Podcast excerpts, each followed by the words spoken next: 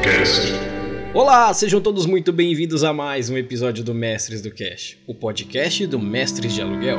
E hoje estou aqui trazendo para vocês uma presença que para mim é inenarrável, um grande homem, um grande escritor, um homem da qual eu sou fã do trabalho, fã da pessoa e principalmente um homem que vai trazer muita informação para vocês, porque não só pela carreira dele, não só por todo o trabalho dele, mas por tudo que ele já agregou na vida dele. Hoje eu trago com muito prazer na Mestres do Cash, Eduardo Spor.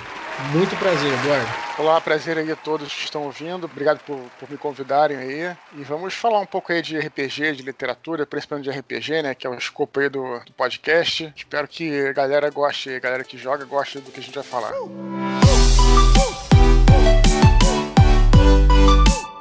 Mas antes de começar, gostaríamos de falar rapidamente sobre os nossos parceiros da Estalagem Nerd e do Podroncast. Ouçam os novos episódios do Podrão Cash e da Estalagem Nerd, que vocês vão garantir muitas risadas e um ótimo conteúdo. Enviem um e-mail para eles e deixem os seus comentários no site. E não se esqueçam de dizer que foi por nossa indicação, beleza? E não esquecendo que agora os nossos episódios estão tanto no seu agregador de podcast favorito, como no iTunes, YouTube e no Spotify. E estamos esperando o seu feedback para novos temas, opiniões críticas e dúvidas. Então ouça, mostre para os seus amigos e envie o que você quiser para nossa caixa de e-mail, mestresdocast@gmail.com. Não esquecendo que você ouvinte agora pode se tornar o nosso padrinho e ajudando o nosso trabalho a continuar, Além de benefícios únicos como contato 24 horas com a nossa equipe, você também poderá participar de um episódio com a gente. Então, deem uma passada no nosso fundo coletivo, deixem sua contribuição e vamos fazer com que essa plataforma una cada dia mais todos os RPGistas do nosso Brasil. Confiram todos os links de nossas redes sociais e do nosso padrinho no post desse episódio. E antes que o mundo acabe, vamos a esse papo especialíssimo direto do Rio de Janeiro com Eduardo Spor.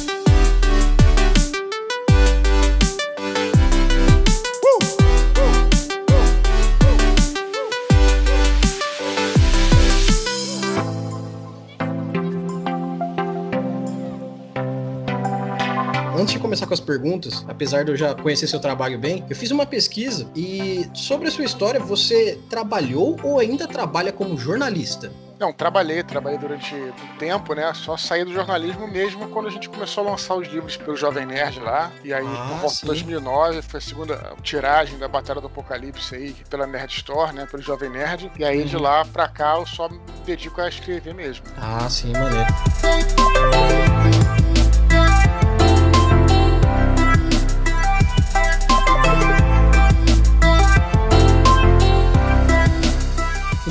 Já começando aqui então com a sua apresentação, Eduardo, fala um pouco pra gente de como foi a sua trajetória e como que é, quem é Eduardo Spor? Cara, eu costumo me definir como um nerd mesmo. Escritor, né? Hoje em dia trabalho só com literatura, escrevo meus livros aí, tenho já alguns livros lançados, romances, tem a Batalha do Apocalipse, depois tem a trilogia Filhos do Éden, né? Que completa a quadrilogia, ou até trilogia angélica, como a gente fala aí. Além disso, também nesse mesmo, nesse mesmo lado tem um livro de ilustrações, né? E RPG, que é o Filhos do Éden Universo Expandido. E lancei também o protocolo Blue Hand Alienígenas, que está exclusivamente lá pelo Jovem Nerd, que é uma, uma brincadeira aí, o teoria da conspiração aí sobre como sobreviver a um ataque alienígena e tal. E basicamente isso que eu faço, cara. Hoje em dia é, escrevo e jogo RPG, né? Como vocês podem notar aí. E, e você também, você toca um blog que você posta tanto notícias quanto um podcast que você também faz, correto? É, o Filosofia Nerd, que é meu blog, acho que é a principal plataforma, assim, que ali, ali dá para você conhecer, quem quiser visitar, inclusive. Ali já tem todas as minhas redes sociais. Temos um podcast também que eu faço de vez em nunca lá no, no blog. É, tem poucas edições, mas todas essas edições foram feitas com muito carinho e a gente, eu e o Thiago Cabelo, que faz comigo lá, é um projeto que eu, porra, gosto muito e espero que esse ano consiga retomar, pelo menos um por mês, sabe? Que é um, sim, é chamado Desconstruindo. É um, é um podcast que a gente foca muito no conteúdo. Já falamos muito de RPG lá, os nossos podcasts de RPG, nossos programas de RPG são muito, porra, bem acessados, a galera adora, sabe? Então, é nas redes sociais, que tiver interesse, entrar em contato comigo aí pelo Twitter, Facebook, Instagram. Então, estou aí pela internet e pelos blogs aí. E o Nerdcast, sim, sim. claro, né, que vocês devem conhecer, que foi uhum. onde eu uhum. comecei a minha carreira de podcast, né, que se é que a gente pode chamar de uma carreira, para mim é mais um hobby, né, que é mais uhum. uma carreira mais de escritor, mas como hobby, gravo, adoro gravar podcasts e comecei lá com eles, com o pessoal do Jovem Nerd, gravando sim. aí já tem poxa, vários anos aí. E até, assim, antes até de entrar no assunto jovem nerd na sua vida, acho que a melhor forma de começar esse papo nosso é perguntando quais foram as bases do pequeno Eduardo para ele ter começado no RPG e desencadeado para ter caído na literatura, que é o que você trabalha hoje. É, é engraçado essa pergunta, porque na verdade assim, não comecei bem na literatura. Eu sempre tive, desde que eu era bem criança mesmo, desde que eu me entendo por gente, acho que agora esse mote aí é bem tem bastante a ver. Eu Sim. comecei na realidade gostando de criar histórias, contar histórias inventar histórias, né? Eu tinha um sítio lá no interior do Rio, onde desde criança eu, eu era o cara que criava as, as, brincadeiras, as histórias por trás da Polícia Ladrão, sempre tinha uma história, sabe? Eu sempre gostei disso, provavelmente por ver muito filme, né? Mesmo antes de eu ler, eu saber ler, eu ia muito ao cinema, gostava muito de ver filme e tal. Então eu sempre gostei disso. A primeira coisa que eu me lembro de, de gostar, de ter feito, realmente é inventar e criar histórias. Sim. E aí, ao longo da minha vida, isso veio se refletindo em várias coisas. Quando eu comecei a escrever, antes eu desenhava, né? E depois Sim. veio histórias histórias em quadrinhos, onde eu fazia histórias em quadrinhos e tal. Nunca fui bom desenhista, mas também no comecinho todo mundo é, é igual, né? Quando é criança todo mundo é igual, depois vai melhorando.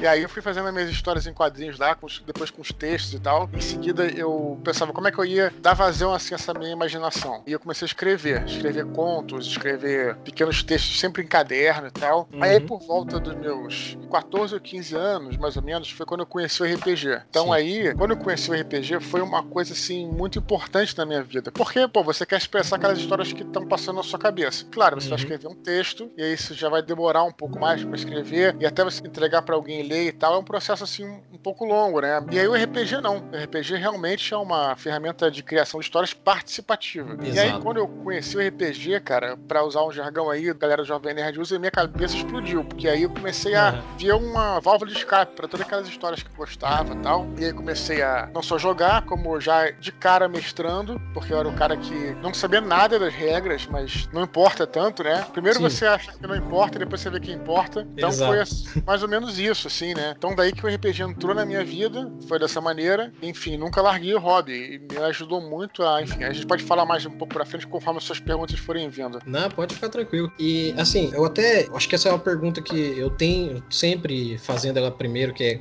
como foi o princípio da pessoa, como que ela começou, no seu caso, que começou com a parte narrativa, a parte de criar as histórias e depois jogar, no caso, uhum. porque comumente, ainda mais assim, a gente tá falando da década de 80, 90, eu ainda, ainda tô na casa do chegando nos 30, mas o pessoal que vinha, né, de 80, 90, teve primeiro acesso a algumas coisas e depois teve acesso ao RPG, porque foi a época que chegou aqui no Brasil, né? Uhum. Assim, apesar de que dava para ter contato com coisa de fora e tudo, mas o RPG ali era uma novidade, sem dúvida nenhuma. Ainda uhum. mais quando o D&D explodiu no mundo e aí veio cair aqui um pouco tardio até, mas chegou, é claro. E uma coisa que é interessante, assim, que eu acho que é a base dessas perguntas que eu pretendo fazer para você, é exatamente porque a gente, brasileiro, a gente tem muito esse quesito de conseguir criar uma história com uma facilidade muito, muito grande. Porque nossa cultura não é de super-heróis, nossa cultura não é exatamente de nossa história ser tão influente pra gente, mas pelo Brasil ser tão difundido e ter tantas culturas externas, a gente consegue ver muitos ângulos e criar muita coisa. Então, quando bate um RPG pra gente, é como se a gente tivesse uma bagagem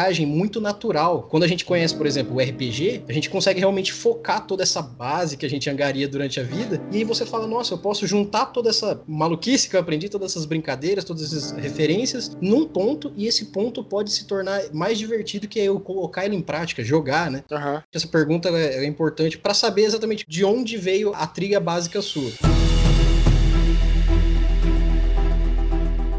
E quando você começou no RPG, como que foi para você, assim, o seu primeiro momento de RPG? Como, como que foi para você sair dessa ideia do as minhas histórias e colocar isso para dentro do RPG, jogar com pessoas? Cara, foi uma parada assim que primeiro eu joguei como, obviamente, como jogador, né? Eu tinha um amigo meu que ele tinha uma casa perto do colégio, a galera tava uhum. na recuperação, foi para lá para jogar RPG e Sim. eu primeiro não entendi o que que se passava, tal. Primeiro falavam, né, do Dungeons and Dragons. Chega lá, o, o dragão te dá uma rabada e tipo, pô, aí tu não conseguia imaginar como é que um jogo ia reproduzir isso, né? O RPG realmente as pessoas que não têm esse conceito têm uma uhum. dificuldade de entender isso. E eu fui lá, pô, joguei, mas eu tive que sair no meio do jogo e aí meu personagem morreu na arena lá, era o Bárbaro lá. E aí eu saí e na hora assim eu nem achei tão legal, mas aí quando eu fui voltando para casa, refazendo aquelas cenas na minha cabeça que o mestre contava e que, que eu mesmo imaginava das coisas que eu fazia, eu falei, poxa, caramba, isso é, isso é legal. E aí acabei que eu tinha aqui em casa vários bonecos do Guerra nas Estrelas, que eu sempre fui muito fã de Star Wars, né? E aí eu, eu resolvi fazer um RPG, assim, criar um RPG bem uhum. elementar, que você tinha que jogar um dado para saber qual personagem que você era. E o personagem sim. eram os bonecos. Então ah, você não escolhia sim. nada, não fazia nada. Cada boneco tinha uma, sei lá, um valor de habilidade, sei lá, três dados, quatro dados, coisa assim, bem tipo War mesmo. E sim, começou... eles eram fichas prontas, né? É, nem tinha ficha, na verdade, né? Era assim, era uhum. como se eu,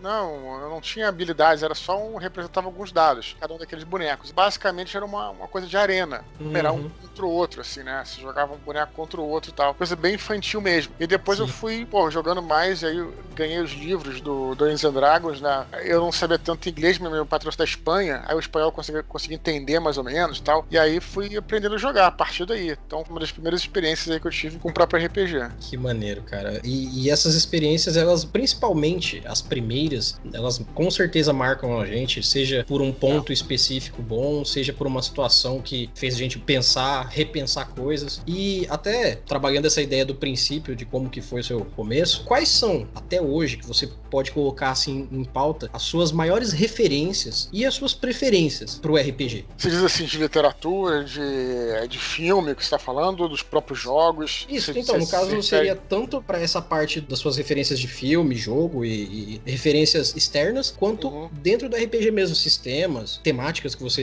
gosta, assim, que você fala, essa aqui é a minha temática. Olha, cara, eu, eu comecei jogando fantasia medieval, né? Por causa do, do AD&D. Na verdade, comecei a jogar o AD&D. Eu, eu ainda acho, assim, que ele acabou, eu não sei também, claro, talvez por eu ter jogado muito ele, eu me sinto bastante à vontade na fantasia medieval. E justamente Sim. por isso eu acabo me, me forçando a fazer vários one-shots, né? Várias aventuras de um dia com outros, outros cenários completamente diferentes. Mas uhum. acho que pra campanha, eu até já falei isso aí em outros podcasts, a fantasia medieval ela funciona muito bem. Por quê? Na minha concepção. Porque você realmente pode colocar qualquer tema na fantasia medieval. Não tô dizendo, não tô falando do medieval em si. Se você fizer uma aventura na Terra, ou num período histórico da Terra, coisa do tipo, não. Você vai ficar restrito a alguma coisa. Mas se você fizer uma fantasia medieval, pelo recurso da magia, pelo recurso de ter muitas opções mesmo, assim, de cada. Os mundos mesmo são Forgotten Realms, por exemplo, ou mesmo um Dragonlance, você tem muitas opções. E ali você pode colocar, por exemplo, uma aventura de terror, digamos assim. Você quer fazer terror, coloca terror. Se quer fazer uma aventura policial, você pode fazer uma aventura policial também. Eu sempre ah. dou o seguinte exemplo esdrúxulo, mas que funciona. Se eu quiser fazer uma aventura de invasão alienígena, por exemplo, eu já joguei uma aventura de invasão alienígena. E era, foi muito maneira. Foi uma invasão lá com os Ilitides, quem conhece de D&D são umas criaturas que vêm do espaço, estão no subterrâneo, mas também vêm do espaço, tem as naves naves de Spelljammer, na D&D tinha aquelas naves que eram movidas por magia, e sim, tudo isso você consegue fazer, né? E aí você vai dizer, ah, vai ficar escroto. O termômetro, ele é sempre a diversão dos jogadores. Não existe o que é uma coisa,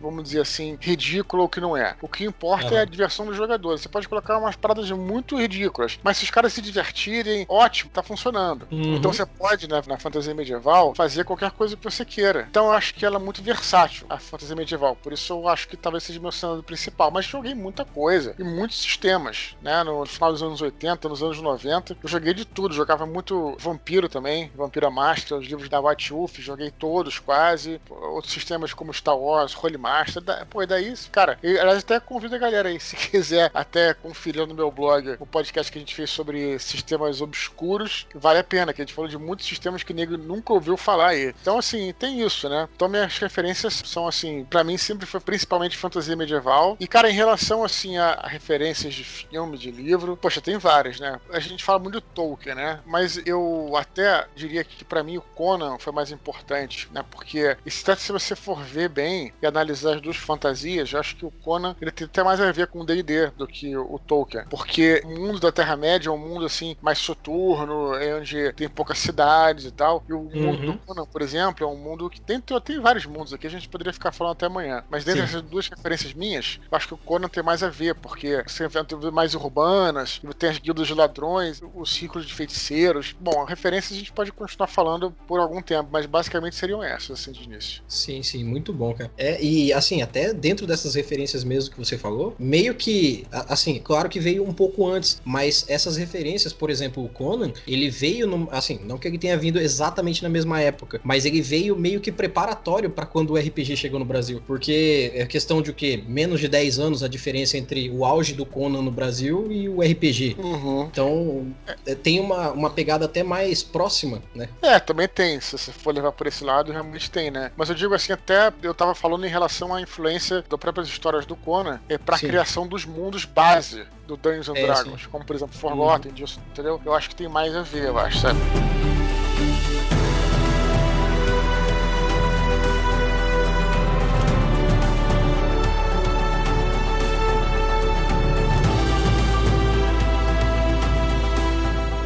Outra pergunta que, assim, é muito importante, principalmente para quem, no caso, nós trabalhamos com RPG aqui, pessoas que se interessam com RPG, às vezes até um pouco mais do que só jogar, só narrar, só mestrar, né? Como que você conciliou no seu momento de vida, onde você começou, sei lá, terminou seus estudos, começou a trilhar sua carreira profissional com o RPG e com a sua parte da literatura, quando você começou a escrever? Como você conciliou essas três coisas na sua vida? Bom, o RPG sempre foi um hobby para mim, né? É, inclusive, eu não gosto de trabalhar com RPG, Apesar de que assim que a gente fez aí um livro de RPG, mas eu coloco ainda esses trabalhos que eu levo para as outras pessoas como um hobby, porque para mim a literatura é, é, a carreira e o RPG é um hobby e, e, é legal que seja assim também, porque é até minha hora de relaxar e tudo mais, sabe, jogar RPG com os amigos, eu acho muito, muito maneiro. Mas eu, eu conciliei na verdade buscando muita coisa do RPG para literatura. É claro que não quer dizer que o sujeito que vai ser um grande jogador de RPG, um grande mestre, vai ser um bom tutor nem, nem vice-versa, não necessariamente. Exato. Mas acho que a gente pode trazer muita coisa do que a gente vê no RPG. Eu acho que a prática de RPG faz a gente pensar na criação de não só de uma história como de um universo, de tudo que envolve aquilo, né? Porque quando você está jogando, você mestrando, os, os, jogadores vão perguntar, então você tem que saber como é que se estrutura o próprio universo, te dá visão de conflito, que você sabe ali que você vê na prática como mestre, que tem uma hora que você está preparando a história e aí tem uma hora que os jogadores ficam, pô, sei lá, meio, meio, sim, meio tediosos ali. Aí você vai e você sente aquilo, você coloca uma situação assim de mais ação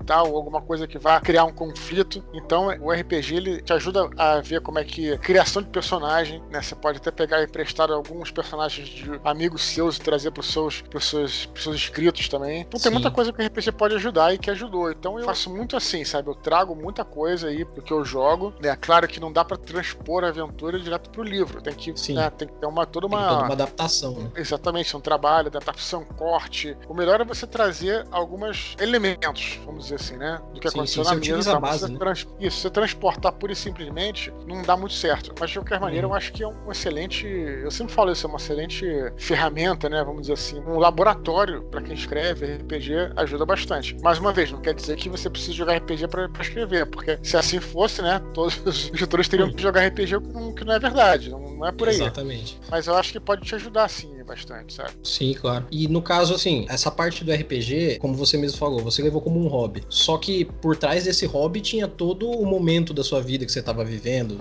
que foi, assim, você é professor, você tinha seu trabalho, tinha suas outras coisas, tinha sua família e tudo mais. Em algum momento, o, seu hobby ficou para trás, ou você viu que, por exemplo, o RPG não teve espaço em algum momento da sua vida? É, sempre que, claro, quando você tá no momento de mais necessidade, um volume de trabalho trabalho muito grande, é claro que os hobbies ficam um pouco de lado, né? Isso aconteceu muito na minha vida. Muitas vezes eu tava mais tranquilo, acelerei, pô, uma campanha, vamos jogar mais e tal. Outros momentos eu tava com muito trabalho e aí falei, não, peraí, vamos deixar isso, será, por daqui um mês, vamos, nossa campanha vai ficar um pouco parada aí por um tempo e tal. Em geral, o que mais dificulta, na verdade, é quando você mestra um jogo. Participar de um jogo como jogador não é uma coisa que tira muito tempo. Você vai lá no sábado ou no domingo, que você tá descansando e tal, você vai lá e joga. Mas para mestrar, seja para você. A galera aqui do teu podcast sabe, né? Não preciso ficar dizendo o que é o mestre, o que é o jogador. Mas pra você uhum. mestrar, aí sim, aí sim é uma coisa que toma muito teu tempo. Porque você tem que fazer trabalhar durante a semana, durante o dia de semana, trabalhar, preparar as coisas. Isso sim é bem mais difícil. Mas sim. sempre mantive jogando. Agora, mestrando, muitas vezes eu falei, poxa, cara, galera, agora eu vou ter que esperar um pouco, vou ter que passar um mês aí concentrado no que eu tenho que fazer, porque eu tô cheio de trabalho e tal. Isso é normal, assim, os, os hobbies são justamente isso, aqueles, aquelas coisas que ficam segundo plano pra você focar no, no teu trabalho de verdade, né? Mas uhum.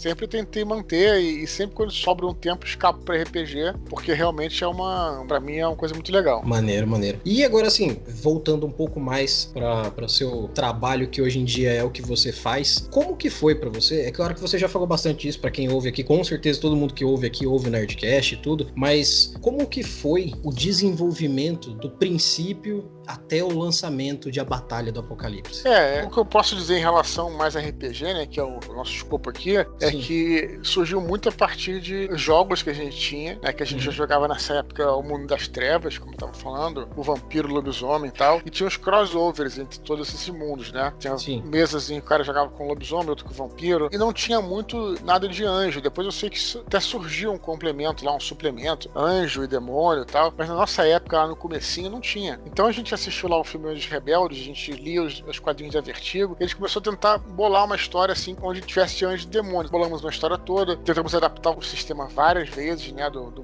das trevas e tal. E é, no começo deu, deu certo, outras horas não deu, mas o importante é que a gente usava aquilo para criar as nossas histórias. Uhum. Nós jogamos lá com os personagens do Batalha do Apocalipse, nós jogamos, né, dentro do que era possível jogar também, né, porque, como eu tô te falando, como eles eram muito antigos e muito poderosos, a gente ficava assim meio que sem. E, e o, o sistema do mundo das trevas, ele, você tem que jogar muitos dados, né? Então, ficava, pô, 80 dados, assim, era alguma coisa que era impossível você jogar. Mas aí leva muito pro lado da interpretação. Sim. E fizemos um live também na época, que deixamos entrar todos os tipos de criaturas. Foi bem engraçado, foi maneiro, a galera adorou, se amarrou. E aí foi isso. Aí eu trouxe, quando, quando eu fui escrever o Batalha do Apocalipse, eu trouxe essa, essas ideias para escrever, né? Quando eu fui, aí preparei o livro e tal, acabei editando muitas coisas, trouxe muitos personagens, acabei editando muitas ideias e tal. Uhum. E no final das contas foi interessante porque eu acabei que consegui assim fazer essas trazer e as ideias que eu não consegui trazer eu levei depois para pro Filhos do Éden, né? Porque Sim. eu tinha feito Batalha do Apocalipse e aí falei, pô, tem muita coisa que eu quero colocar aqui, mas uhum. poxa, não vai dar certo se eu colocar tudo. Então teve uma coisa que eu tive, muitas coisas que eu tive que tirar. E aí fiz mais três livros que é o do Filhos do Éden, que aí foi onde eu pô, foquei em tudo aquilo que eu queria falar. Pô, tem um, um cara lá que vai ser o, sei lá, o, o mentor do Ablon, não tinha nada a ver entrar no primeiro, aí entrou no Sim. Paraíso Perdido, civilizações antigas, a Segunda Guerra Mundial, enfim, aí por aí vai, né? Então, o que eu posso falar de RPG foi isso. Trouxe a partir daí. Trouxe uhum. muita referência, muitas coisas que a gente tinha, que estava incubado quando a gente tinha jogado, sabe? Entendi.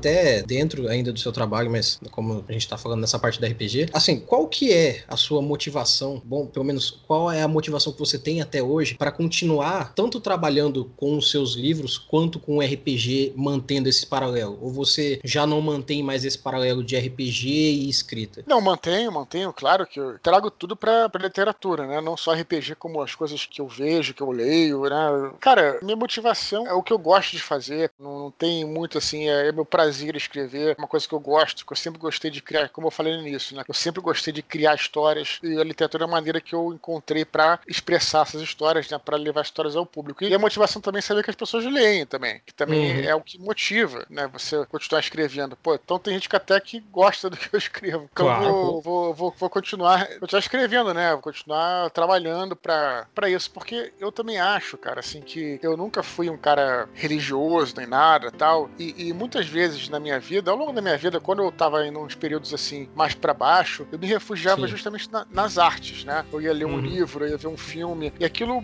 poxa, era, era um refúgio que eu tinha, coisas que eu gostava tal. E, e não, veja, não que eu tenha pretensão também de, sei lá, de, de, ser algo do tipo, mas, mas eu acho também que eu escrevendo e as pessoas lendo, de certa forma, é uma maneira que eu tenho de até de devolver isso para as pessoas. Mais uma vez, não tenho pretensão de salvar a vida de ninguém, nem de melhorar a vida de ninguém. Mas Sim. eu acho que é o mínimo que eu faço, porque eu também acho que essa, sei lá, a arte, a literatura, o cinema, eles foram um refúgio para mim mim em momentos que eu não tava muito. Eu tava meio triste, tava meio para baixo. Então eu fico muito feliz, assim, quando eu vejo as pessoas, poxa, legal, eu tava num momento meio chateado, e aí, pô, li o seu livro, achei legal. Eu acho isso que também é uma, é uma coisa que me estimula bastante, assim. Não só isso, né? Mas isso é uma das coisas que eu acho, assim, sabe? Então, é, minha motivação é essa, cara, assim, de escrever por mim, primeira, primeiramente, né? Porque eu gosto, também pelos uhum. outros que estão lendo. Acho que essas duas coisas são importantes. Perfeito.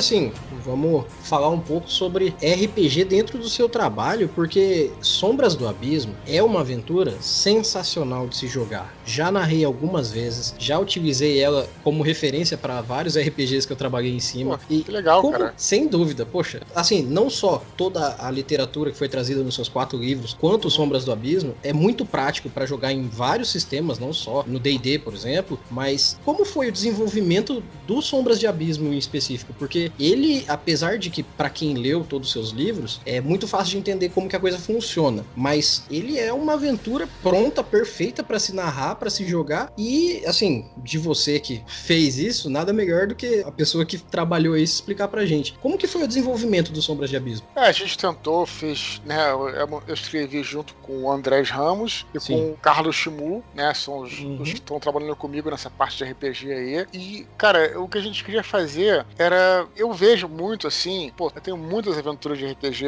aqui em casa, né, que eu comprei, escritas em inglês e, e até em português e tal, mas o que eu vi, assim, algumas delas é um, é um problema, assim, que às vezes elas eram muito complexas. Sim. Eu não sei até que ponto, assim, eu sempre gostei de aventuras mais simples, porque com a simplicidade te dá a oportunidade do mestre preencher as lacunas ele mesmo, né? Exato. Preencher com, pô, se você quiser criar uma câmara ali secreta que vai levar a tal lugar ou que tem tal coisa e tal, você pode fazer ali. Mas te dar o básico, né, pro mestre, né, até iniciante, nem só o iniciante, mas o veterano também, poder jogar e, e, tentar ser o mais claro possível. E isso foi uma coisa que a gente pensou. Outra coisa é que também fosse até escrita de uma forma que também fosse gostosa de ler, que fosse bacana e que também acrescentasse algo ao universo, né, que eu criei lá, que a gente criou dos, dos livros. E também está conectada com. É uma aventura que se passa numa das camadas celestes, que eu não falei muito dos livros. A gente vai lá na aventura e descreve alguns dos outros detalhes dessa camada. Então, essa criação assim desses detalhes também já foi legal, já expandiu assim, o universo. E, e o objetivo sempre é isso: era deixar uma aventura simples, que fosse muito bem explicada. Para isso, esse recurso de ser num calabouço, no caso, né? Numa prisão, mas que Sim. fosse fechado assim, porque os jogadores não tem muito para onde ir além daquilo, e o mestre iniciante que lê de cabo a rabo a aventura, que não é longa, ele vai uhum. saber exatamente tudo que tá em todos os lugares. Então ele tá totalmente preparado. É, é claro, exatamente pela simplicidade ele consegue criar e não fica preso a muitos detalhes que foram feitos numa história. Exatamente. E o mestre veterano, ele tem toda a liberdade de fazer o que ele quiser. Como eu tô te falando, se deixar os caras saírem dali para outro lugar, inventar uma cidade em frente, qualquer coisa que ele queira fazer. Então, Sim. o nosso objetivo aí ao criar essa aventura foi realmente fazer algo que fosse simples, né? E também dessa liberdade aí do mestre e tal, e fazer. E você falou que mestrou várias vezes. O que eu acho interessante é isso do RPG. Só queria fazer esse comentário. Por favor. O RPG, cara, ele é justamente interessante que você, cada. É a mesma história que você for mestrar para cada grupo diferente, ela vai, vai ser uma nova história. De forma diferente. uhum. E eu acho isso bacana. É muito legal essa, essa experiência que se fala pouco do RPG. Então, quando você tem uma aventura pronta, com um cenário pronto, assim, é uma prova, assim, tá lá. Porque você inventar a aventura da cabeça, você, claro, pode. Mas ali, como a aventura tá pronto, o módulo tá pronto, tá ali uhum. justamente tudo que o cara vai fazer. Então, se jogar personagens diferentes naquela história, você vai ter um resultado diferente, você vai ter resoluções diferentes. E a ideia era essa, cara, ser bem simples e, e ser bacana da galera jogar e poder criar em cima. Sim, maneiro. Esse conceito básico, realmente, de trazer um algo que tem impacto, que tem um enredo por trás, que tem visualmente e na prática um efeito bom, e ao mesmo tempo ele ser simples para que abra esse meio criativo, livro, ele realmente, é, eu acho que é até muita gente que faz aventura, muita editora que trabalha com aventura grande, que coisa vem de fora, deveria aprender até um pouco com isso, exatamente para simplificar o RPG para abranger mais pessoas, porque senão, o quanto mais você, não vou dizer exatamente complica, mas o quanto mais você enche de detalhe, menor é a gama de pessoas que vão acabar consumindo isso de alguma forma, ou tirando um menor proveito, né? É, concordo, assim, claro que varia de casa a casa. Você pensa assim, tem gente que pode pensar diferente também, sabe, cara? Mas é, eu, pelo menos, assim, a gente acaba fazendo o que a gente gosta de consumir, né? Eu escrevo o que eu gostaria de ler, por exemplo. Então, uhum. eu sempre gostei disso, cara. Eu sempre gostei de aventuras simples, bem simples mesmo, sabe? E aí você ali pode, você consegue ler, consegue compreender. Porque às vezes, pô, se você pegar uma aventura pronta maior, assim, uma dessas oficiais, assim, da, da, da própria Wizard e aventura clássica, poxa, cara, você leva muito tempo lendo a parada. Primeiro você tem que entender de inglês. Tudo bem, não vou, mas mesmo assim, você leva muito tempo lendo. E sei lá, cara, não sei até que ponto também é, acaba até desestimulando o cara, sabe? Pô, vou ter que ler tudo pra, sabe? Só uma tem que fazer um pequeno telecurso, né?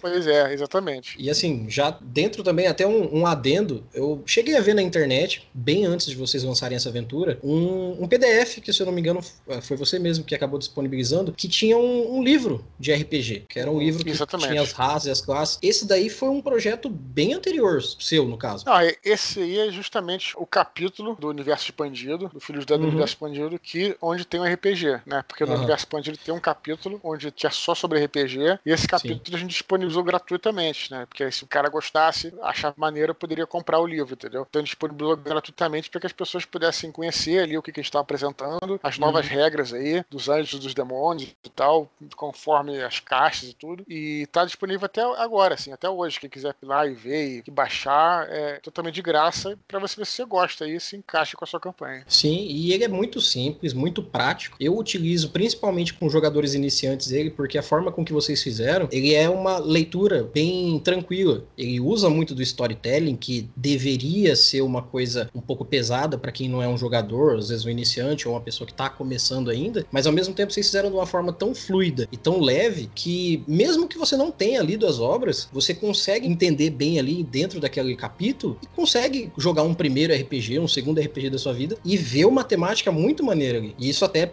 gera o interesse do livro, claro. Sim, é. Teve até uma galera que criticou, até sempre com carinho, né? A gente tem até poucos haters aí na internet, mas assim, fez uma crítica dizendo que realmente as castas de anjos e demônios, elas Sim. são mais simples em relação às classes do Dungeons and Dragons. Mas uhum. na verdade esse era o nosso objetivo mesmo, sabe? Era ser algo que fosse inicial pro cara poder pegar e jogar facilmente. E se você uhum. for um mestre mais experiente e tal, aí tu mistura com outras regras do Dungeons Dragons, acrescenta coisa, joga talento, faz o que você quiser, entendeu? E aí, claro, com experiência você faz tranquilamente isso. Exato.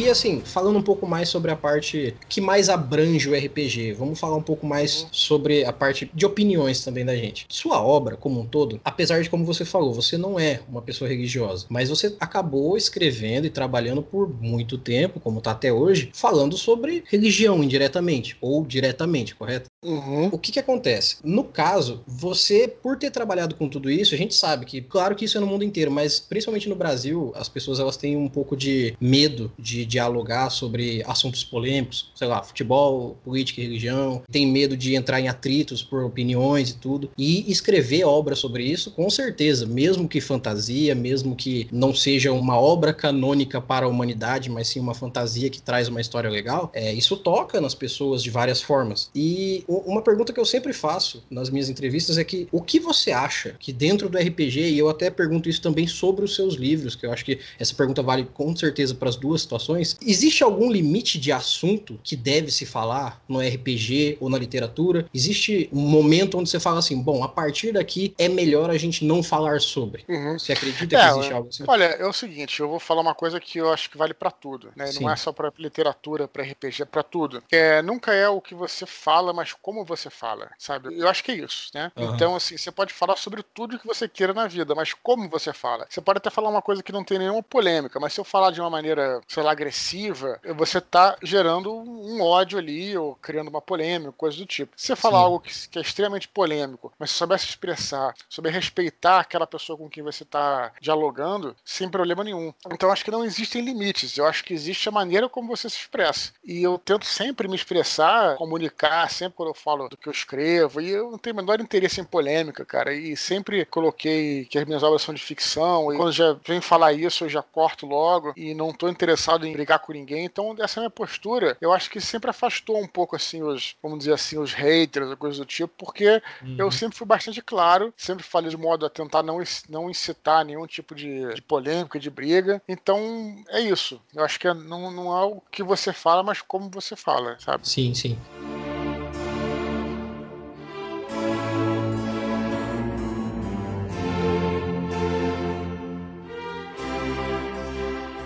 Assim, agora puxando estritamente para aquela mesa de RPG que, independente se com os nossos melhores amigos ou com desconhecidos no evento, o que, que você acha que é essencial para ter numa mesa de RPG? Olha, essencial é diversão. Para RPG é isso né? É você Sim. ter, primeiro, duas coisas, né? Os jogadores e o mestre dispostos a se divertir. Essa uhum. é, é, a receita para o RPG dar certo. Se você tiver um jogadores ou um mestre que não está disposto a se divertir, colocar um divertimento comum, né? Sim. Porque às vezes tem um mestre que, sei lá, é sádico e ele quer sacanear os outros porque ele fica feliz com isso. Ou então Sim. tem um jogador que ele é um jogador que é egoísta, ele só uhum. quer a diversão dele, os outros não importam, tal, sabe? Então uhum. é o seguinte, eu acho que o que precisa ter na mesa de RPG RPG é, são todos aqueles jogadores e mestres, né, um mestre e jogadores, dispostos a buscar um divertimento comum para todos ali. E tendo isso, você não precisa nem ter ficha, você não precisa nem ter regra, você não precisa ter nada assim, sabe? Você só precisa querer se divertir. E aí funciona, todo mundo trabalhando, porque o RPG é o bacana, já falei isso também várias vezes, que é diferencia de todos os jogos, que é um jogo, vamos dizer assim, colaborativo. Ele não é um jogo Exatamente. competitivo. Então, se você começa a querer competir com alguém, não dá muito certo, sabe? Eu acho que aí perde muito o RPG. RPG. Que pelo menos a mim, o que atraiu no RPG foi isso. Foi a ideia de, pô, se formar um grupo de amigos e o próprio mestre que vai controlar os personagens que querem te, matar, mas o mestre em si não quer fazer isso, né? Ele tá uhum. controlando os personagens que querem, mas não é isso que ele quer. Então mas aí. Não acaba a mesa, né? É o poder que ele tem, se quiser, ele matava, sem dúvida, né? uhum. né? Então eu acho que deve ser dessas duas coisas aí. Jogadores e mestres buscando um divertimento comum a todos. Certo. E assim, é, dentro dessa pergunta também, é, é um, é um conceito acho que até um pouco bobo, que eu vejo em muita gente, tanto jogador novo quanto antigo, mas é uma bobeirinha que acaba acontecendo que tem muita gente que, sabe, agregou isso ao pensamento ligado ao RPG. Você acredita que realmente exista uma coisa de ser jogador contra mestre? Como assim se diz? Um mestre querendo matar os jogadores, você tá falando? É, é porque assim, principalmente quando você acaba vendo pela internet, você vê muita gente que tem essa opinião assim: ah, quando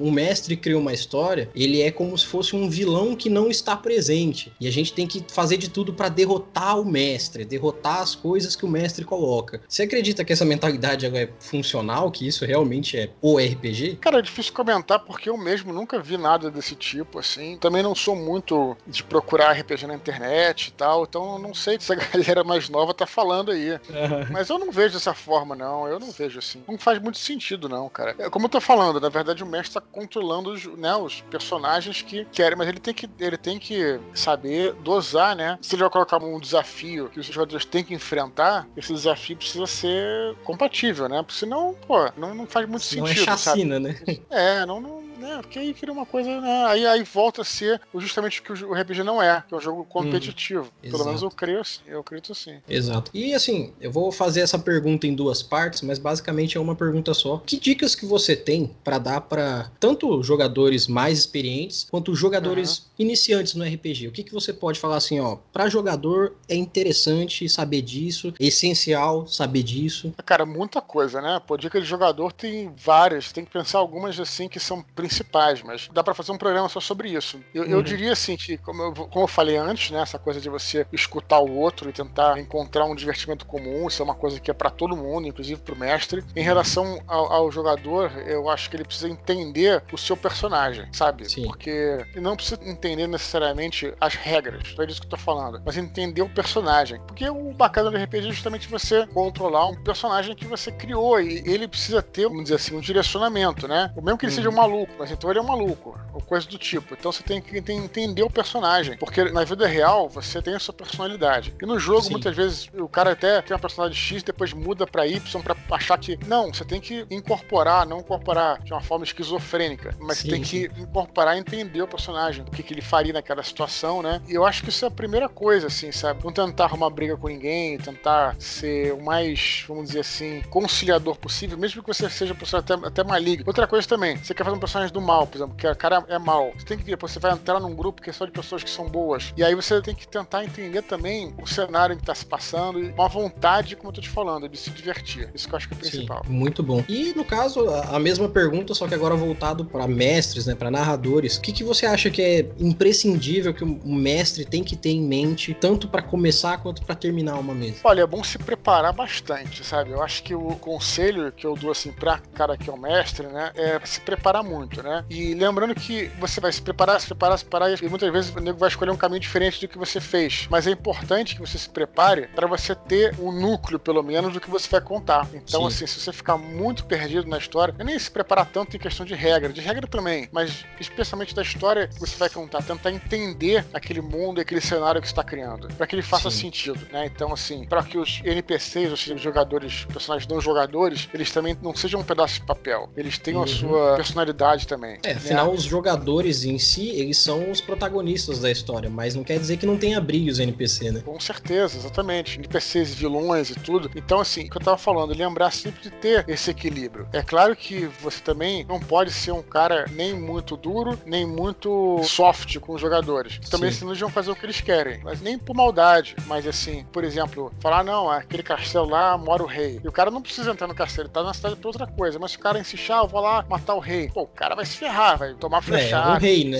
Só pra dar um exemplo bobo, entendeu? Tem também sim, que sim. saber fazer isso, né? Até porque, uhum. claro que o jogador veterano já sabe disso. Mas o iniciante também é bacana também, legal, ele também tem esse, esse senso, senso do restrito, né? Sim. Se ele puder fazer tudo também, perde a graça. Exato, exato.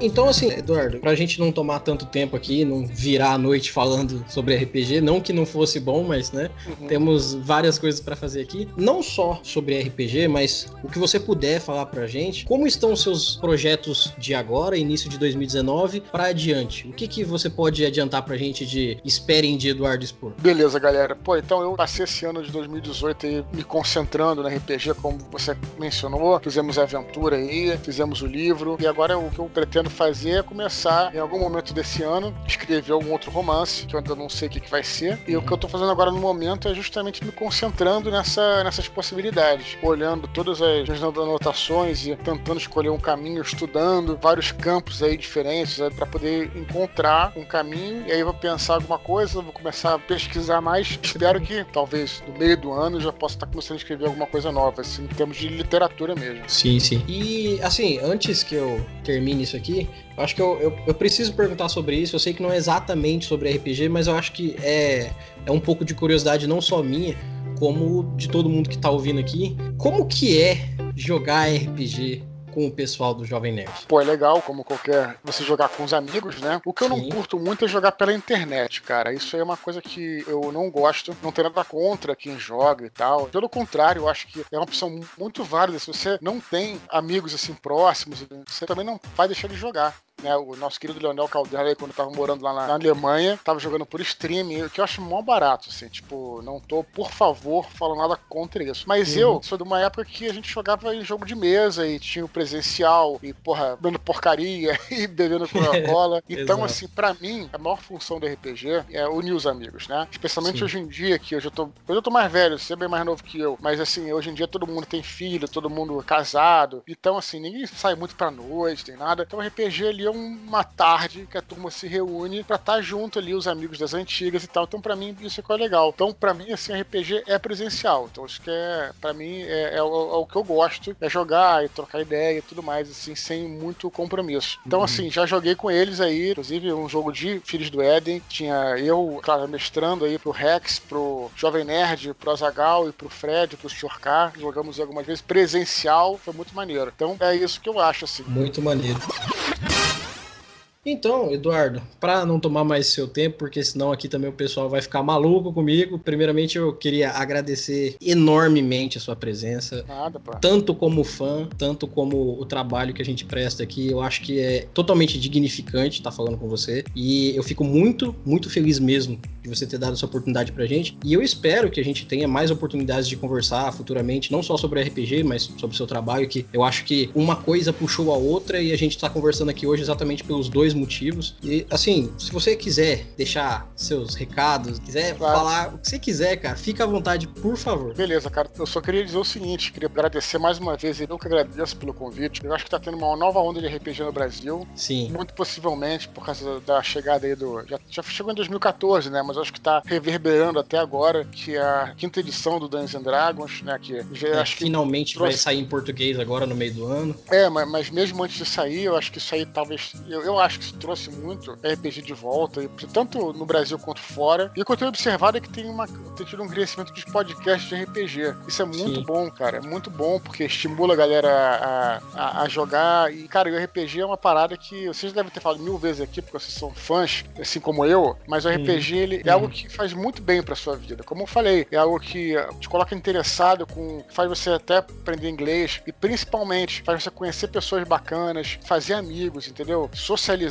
E RPG é algo criar história, você exercitar sua mente. Então é um hobby sensacional. Então eu acho o seguinte, não só vocês aí, como eu tenho acompanhado vários podcasts de RPG e já participei de alguns. Parabéns para vocês aí. E até posso indicar outras pessoas para participar aqui próximas vezes também. Posso voltar aqui e também posso indicar outras pessoas. Vai ser o maior Poxa, prazer. Por favor. Aí. Nossa, o prazer é todo nosso, cara. Pode ficar tranquilo. E no mais, como eu disse, novamente eu agradeço. Eu agradeço a todos que estão ouvindo hoje aqui, agradeço a sua participação. Como eu disse, espero que a gente grave novamente. Vamos falar mais de RPG, se possível. Vamos tentar jogar um dia um RPG, porque eu acho que o pessoal com certeza vai gostar da ideia de ver o Eduardo jogando ou o Eduardo mestrando, nem que seja um one shot só para o pessoal ver como é que é a pegada do Eduardo mestre ou Eduardo jogador ali. Porque a gente, como fã, como quem acompanha o trabalho, a gente conhece você jogando pelo Nerdcast. Mas Nerdcast tem a forma de trabalho deles, né? Então, quem sabe claro. um dia a gente não se junta aí e faz uma mesa para pegar esse old school nosso e colocar ele em prática. Isso aí, cara. Maneiro. Beleza. Então, muito obrigado e nos falamos numa próxima, Eduardo. Prazer enorme, cara.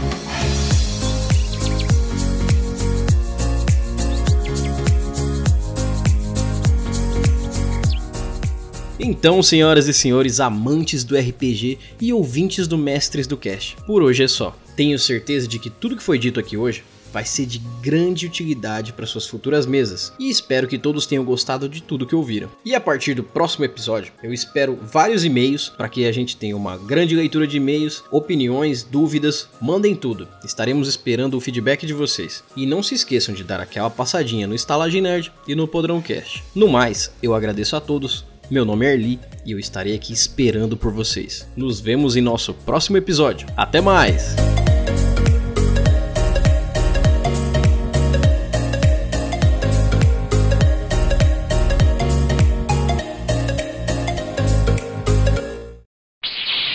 Episódio foi produzido por Radiolox Edições.